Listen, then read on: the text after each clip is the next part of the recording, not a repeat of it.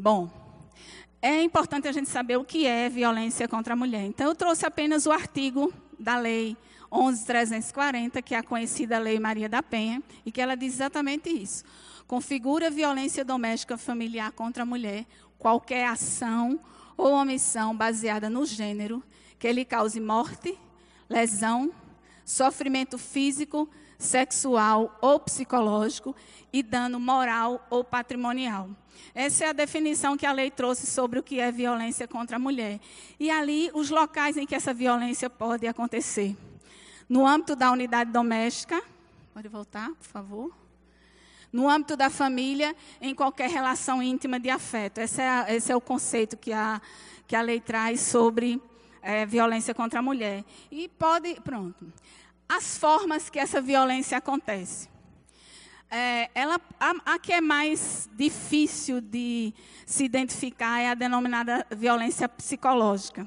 Porque ela acontece, é aquele dia a dia, é aquele xingamento, é aquele desprezo, né? Dioturno contra a figura da mulher e que acontece na, dentro da relação. Porque o que a gente precisa entender é que essa violência, e vocês vão perceber alguns dados que a gente trouxe, ela de assim dos casos que acontecem o feminicídio, como o pastor colocou aqui, mais de 70% é no interior da residência. Ou seja, é um índice bastante alarmante e às vezes a gente fica bem preocupado com isso e é para ficar preocupado mesmo. Pode ir passando os slides para poder facilitar. O anterior, por favor, para a gente falar. O anterior. Ok. Então, aí, é, um quadro né, que apresenta as situações psicológicas, é, humilha, insulta, diz coisas, chama de feia, chama de gorda, chama de imprestável. Essas coisas que acontecem, que às vezes ela vem tomando uma proporção que termina por desembocar em algo mais efetivo. Né?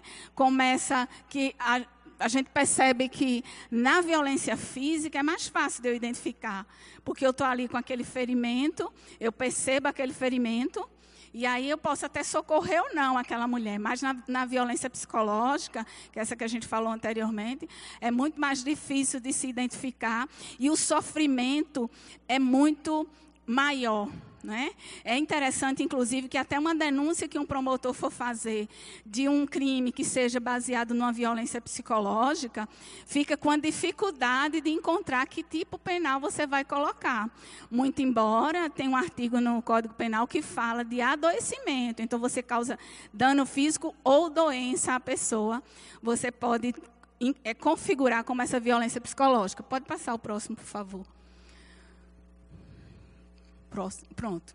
Eu trouxe aí esse ciclo da violência, porque é muito comum. E o, o grande desafio é se quebrar esse ciclo porque existe um ciclo na violência que ele existe uma tensão, né, como eu comecei no início, existe aquela tensão em que você está é, ameaçando, dizendo coisas, palavras indecorosas, xingando a pessoa.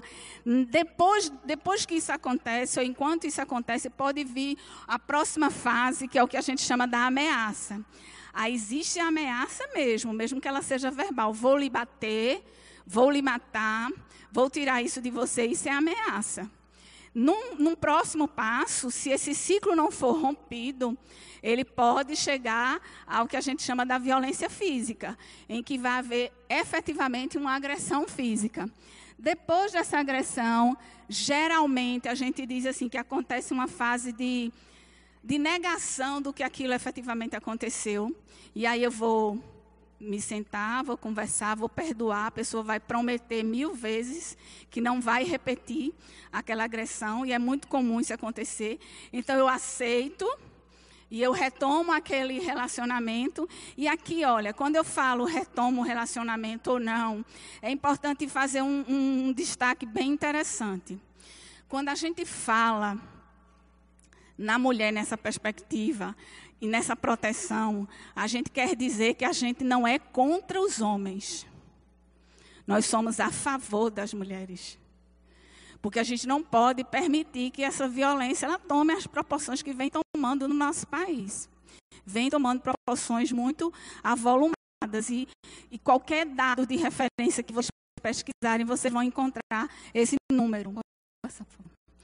Então, se eu não quero esse ciclo, é muito comum. Olha, não imagine que o feminicídio, que é a morte, ele é a primeira agressão logo não. Geralmente, um caso de feminicídio, ele tem um histórico de violência que antecede aquela fatalidade. Geralmente existe esse ciclo em que houve uma ameaça, houve um xingamento, houve uma lesão corporal, houve um, uma, uma agressão física, e aí, se isso não foi resolvido nem quebrado, a, o aspecto do feminicídio ele vai acontecer quase que certo, ele vai acontecer. Então é muito importante que nós estejamos bem atentos. Às vezes a gente vê situações de pessoas com atitudes né, grosseiras e que a gente pensa que é só uma brincadeira, como o pastor colocou aqui no início, piadas que a gente encara como brincadeiras e que elas não podem continuar sendo repetidas e reproduzidas na nossa sociedade. Vou passar o próximo. Bom, por que é, que é complexo essa questão da violência contra a mulher? E o que é que envolve essa complexidade? A gente vive num país que tem uma cultura, quer queira, quer não, tem uma cultura patriarcal e tem uma desigualdade chamada desigualdade de gênero. E aí vamos fazer um aspecto aqui. A gente precisa identificar para resolver.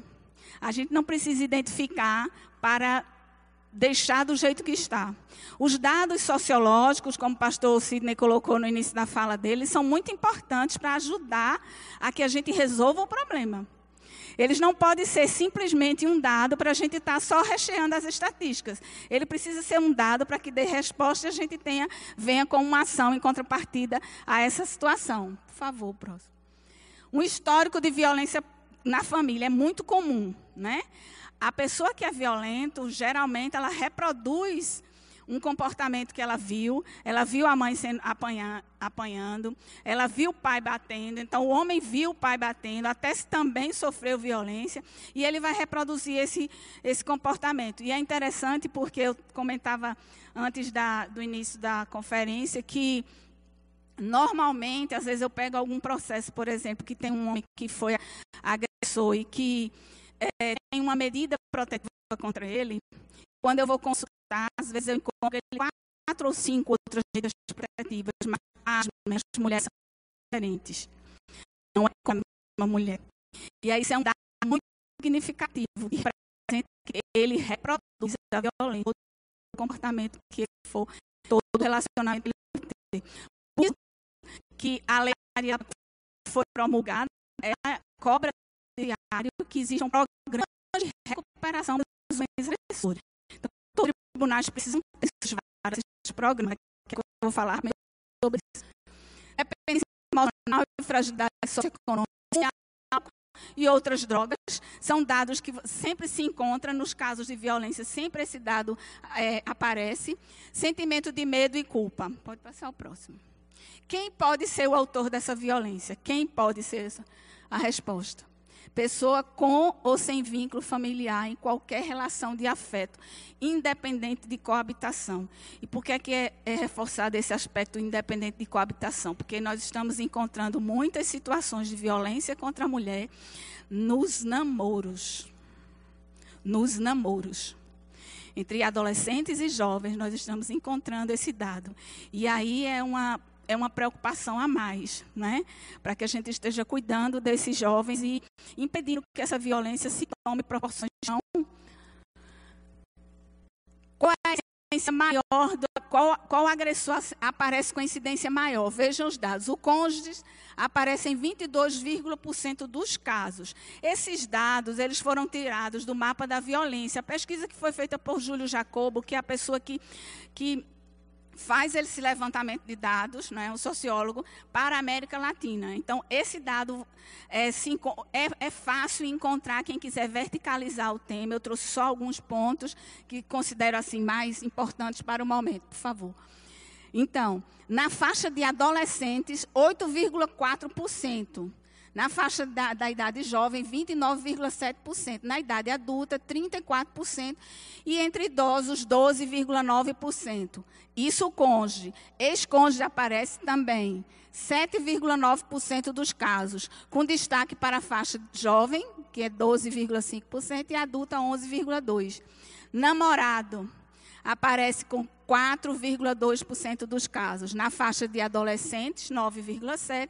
E na faixa jovem, 4,8%. E ex-namorado aparece 2,3%. Na faixa de adolescentes, 3,9%. Na faixa de jovens, 2,7%. Porque sempre a gente coloca o ex-namorado, o ex-cônjuge, porque é exatamente aquela situação em que não aceitou não aceitou o rompimento e o rompimento aconteceu por alguma razão que não é esse o foco da nossa conversa. E aí, porque não aceitou, então comete a atrocidade que pode ser também o homicídio, que no caso o feminicídio. Local onde ocorre a agressão. Esse é muito importante esse dado, porque olha, apontando o que a gente chama da domesticidade das mortes de mulheres a residência aparece em 71,9% dos casos. Ou seja, da quantidade de mulheres que são mortas, do universo desse feminicídio, 71,% dos casos acontecem dentro de casa. De acordo com a faixa etária das vítimas, encontramos crianças 75%, 75,5%, adolescentes 64%, jovens 67,9%, adultas 75,3% e idosos 86,2%. A rua, aí podem se indagar, as mulheres não morrem na rua, morrem também na rua, né? Mas a rua hoje representa de morte para as mulheres um percentual de 15,9% dos casos atingindo com maior incidência adolescentes, jovens e adultos nesse percentual. Adolescentes 19,7%, jovens 20,8% e adultos 15,1%. Por favor. Próximo. Esses são os instrumentos legais que hoje nós temos no Brasil, né, que nos ajudam a enfrentar essa violência. E aí eu só citei ali alguns. Percebam que o primeiro deles, que é a Convenção sobre a Eliminação de Todas as Formas de Discriminação contra a Mulher, ela é de 1979. Por que, que eu estou fazendo esse destaque? Porque ela é anterior à nossa Constituição. Ou seja, a Constituição está aí de 1988 e ainda não conseguiu é, observar essa convenção na sua integralidade. É fácil acontecer isso? Claro que não, é bem difícil, mas de fato a gente precisa estar bem atento para esses aspectos.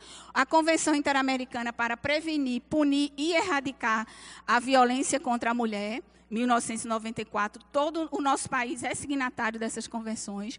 A Lei 11.340, que é a lei de, de, em 2006, que é a conhecida Lei Maria da Penha, e que é interessante fazer um destaque, porque essa lei ela foi promulgada porque o nosso país foi condenado, né, com relação ao caso Maria da Penha, pela demora. Então, o nosso país foi denunciado nas organizações internacionais e dentre as sanções que ele recebeu, para além de uma indenização à própria vítima, que era Maria da Penha, ele também foi obrigado a sancionar uma lei que viesse a proteger as mulheres. Então, foi uma condenação que foi aplicada no nosso país, e por isso saiu a Lei 340 em 2015, que este ano fez 12, seja adolescente. Mas ainda precisamos estar sobre violência contra a mulher. Depois, a lei de essa é mais ela é de 2015, foi uma inclusão no próprio Código Penal de uma qualificadora para o homicídio, dando essa característica do feminicídio, que é exatamente as mortes contra a mulher nesse âmbito da violência doméstica, e precisam ser identificados. Uma, essa portaria que é interessante, que é tão rápida, né? A, a mudança da nossa legislação acontece tão rápido. Eu mandei esse, esse slide esta semana. Era a portaria 15, que instituiu a Política Judiciária Nacional de Enfrentamento à Violência contra a Mulher no âmbito do Poder Judiciário. Ela agora já é uma resolução. essa semana foi, foi promulgada e foi aprovada a resolução 254 que institucionalizou essa política para que os tribunais estejam bem atentos, né, e trabalhem com toda a ênfase nessa nesse enfrentamento da violência contra a mulher.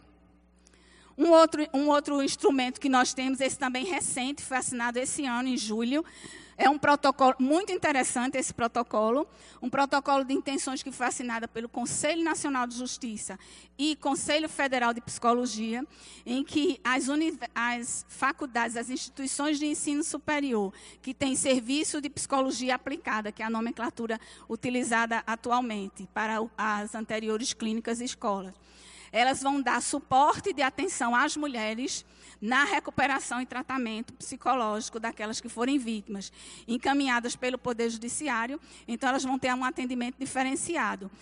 Dois tribunais foram escolhidos para implantar esse projeto piloto, por isso que eu estou falando nele, porque foi o Tribunal do Rio Grande do Norte e o Tribunal de Justiça de Pernambuco, por duas razões distintas. No caso de Pernambuco, porque nós somos um tribunal que todas as varas, elas possuem equipe multidisciplinar formada por psicólogos, assistentes sociais e algumas das também por pedagogos, para trabalhar exatamente essa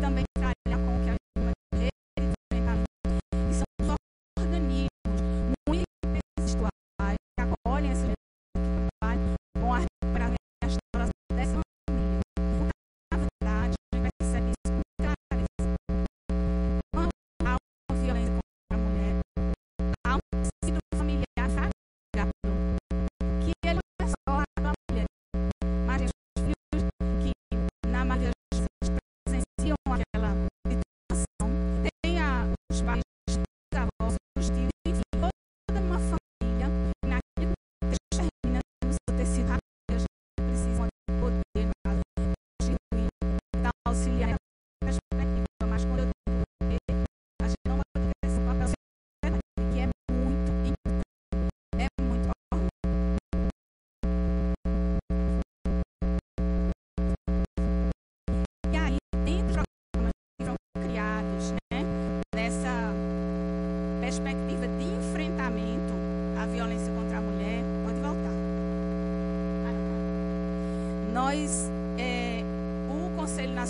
Justiça criou um programa chamado Justi é, Semana da Justiça pela Paz em Casa. Eu não sei quantos já escutaram em algum lugar falar sobre isso. Às vezes a cidade fala sobre isso, o Estado fala sobre isso, as campanhas falam sobre isso. Então foram escolhidos três meses do ano para que essas semanas acontecessem. Elas acontecem em março, em agosto e em novembro. E são três meses emblemáticos, porque em março tem a, toda a comemoração né, do Dia Internacional da Mulher. Em agosto é exatamente por conta da, do aniversário da Lei Maria da Penha. E em novembro, porque existem umas campanhas de 16 dias de ativismo da não violência contra a mulher. Então, o que é que significam essas semanas? Essas semanas, é, nessas semanas, os tribunais concentram as suas ações para julgar, fazer as audiências, é, te- sentenciar, despachar, movimentar semana, priorizando os processos que envolvem violência contra a mulher. Então, é sempre um saldo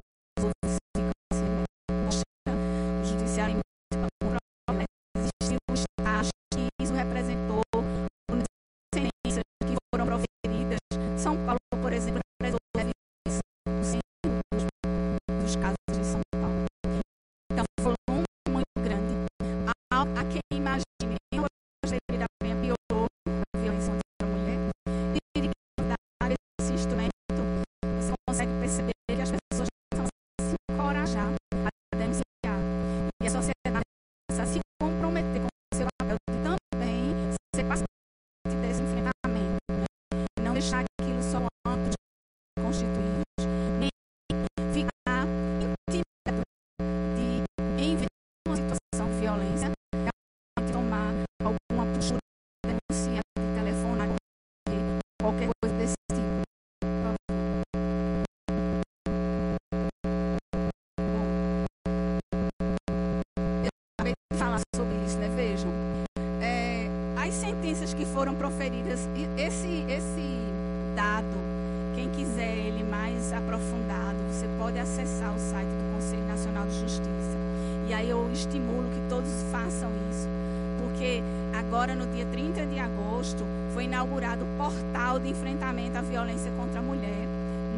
no, site do, do Conselho Nacional de Justiça.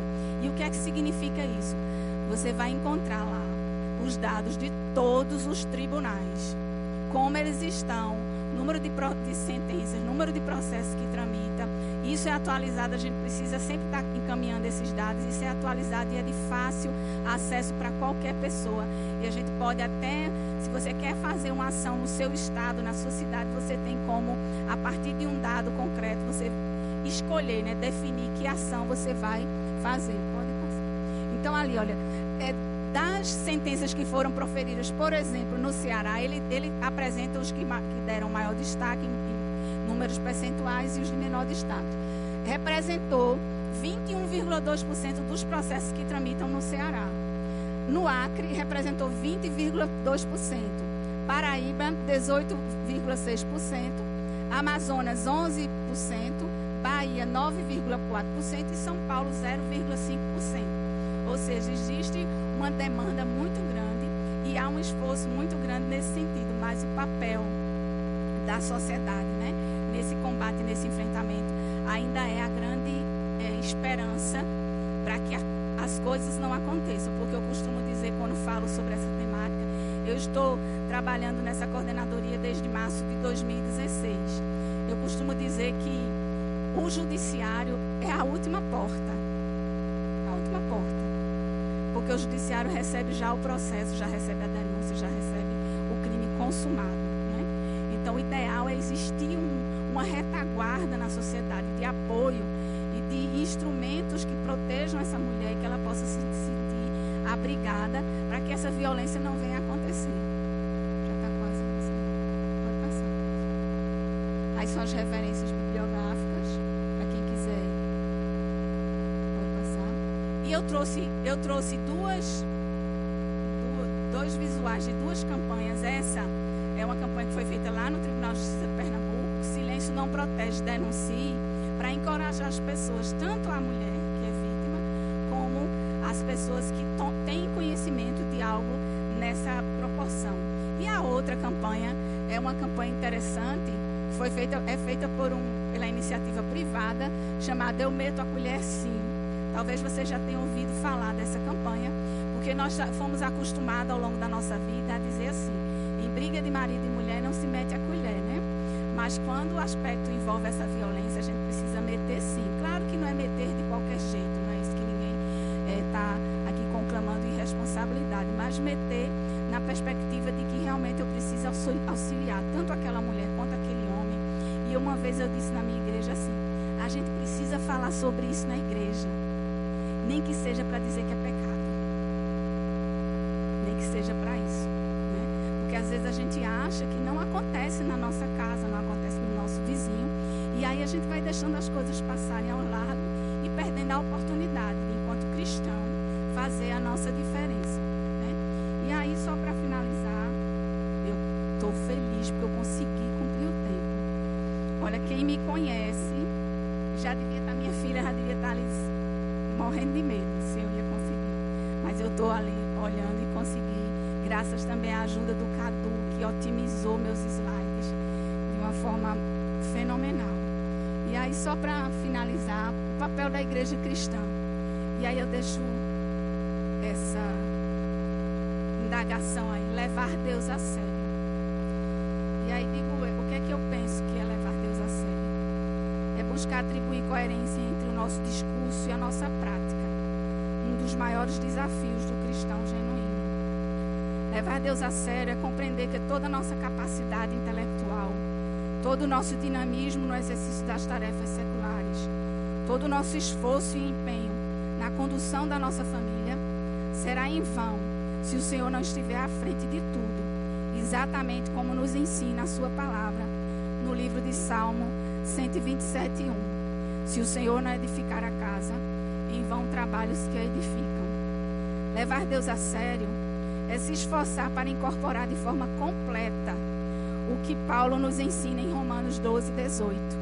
Se for possível, quando estiver em vós, tendes paz com todos os homens, mesmo que para isso tenhamos que abrir mão da nossa razão e de uma possível convicção de que estamos certos. Levar Deus a sério é tomar para si o que ele falou a Josué, para encorajá-lo no seu caminhar. Não te mandei eu? Esforça-te e tem bom ânimo. Não pasmes nem te espantes, porque o Senhor teu Deus é contigo por onde quer que andares. Levar Deus a sério é aplicar diariamente o conselho que a mãe do rei Lemuel deu a ele ao dizer: Abre a tua boca a favor do mudo, pelo direito de todos os que se acham em desolação. Abre a tua boca, julga retamente e faz justiça aos pobres e aos necessitados. Levar Deus a sério é ter convicção, que, é ter a convicção que teve o profeta Isaías de que o juízo habitará no deserto e a justiça morará no campo fértil. E o efeito da justiça será paz, e a operação da justiça repouso e segurança para sempre. Levar Deus a sério é escutar quando Ele chama a nossa atenção, dizendo: Não se glorie o sábio na sua sabedoria, nem se glorie o forte na sua força, não se glorie o rico nas suas riquezas, mas o que se gloriar, glorie-se nisso, em me conhecer e saber que eu sou o Senhor que faço beneficência, juízo e justiça na terra, porque destas coisas me agrado, diz o Senhor. Levar Deus a sério é reconhecer a nossa responsabilidade e se inquietar, como fez o profeta Abacuque, quando indagou: Até quando, Senhor? Clamarei eu e tu não me escutarás, e tu me escutarás. Gritarei violência e não salvarás. Por que razão me fazes ver a, iniquidade e ver a vexação? Porque a destruição e a violência estão diante de mim. Há também quem suscite a contenda e o litígio. Por esta causa, a lei se afrouxa e a sentença nunca sai. Porque o ímpio cerca o justo e sai o juízo pervertido. Levar Deus a sério é reconhecer que podemos adquirir o nosso conhecimento a cada dia mas a sabedoria que precisamos no exercício da nossa atividade só a conseguimos no alto, como diz Tiago. E se alguém de vós tem falta de sabedoria, peça a Deus que a todos dá liberalmente. Levar Deus a sério é entender claramente o que nos ensina Paulo na sua carta aos Coríntios, na primeira carta aos Coríntios 3, 6 e 7. Eu plantei, Apolo regou mas Deus deu o crescimento.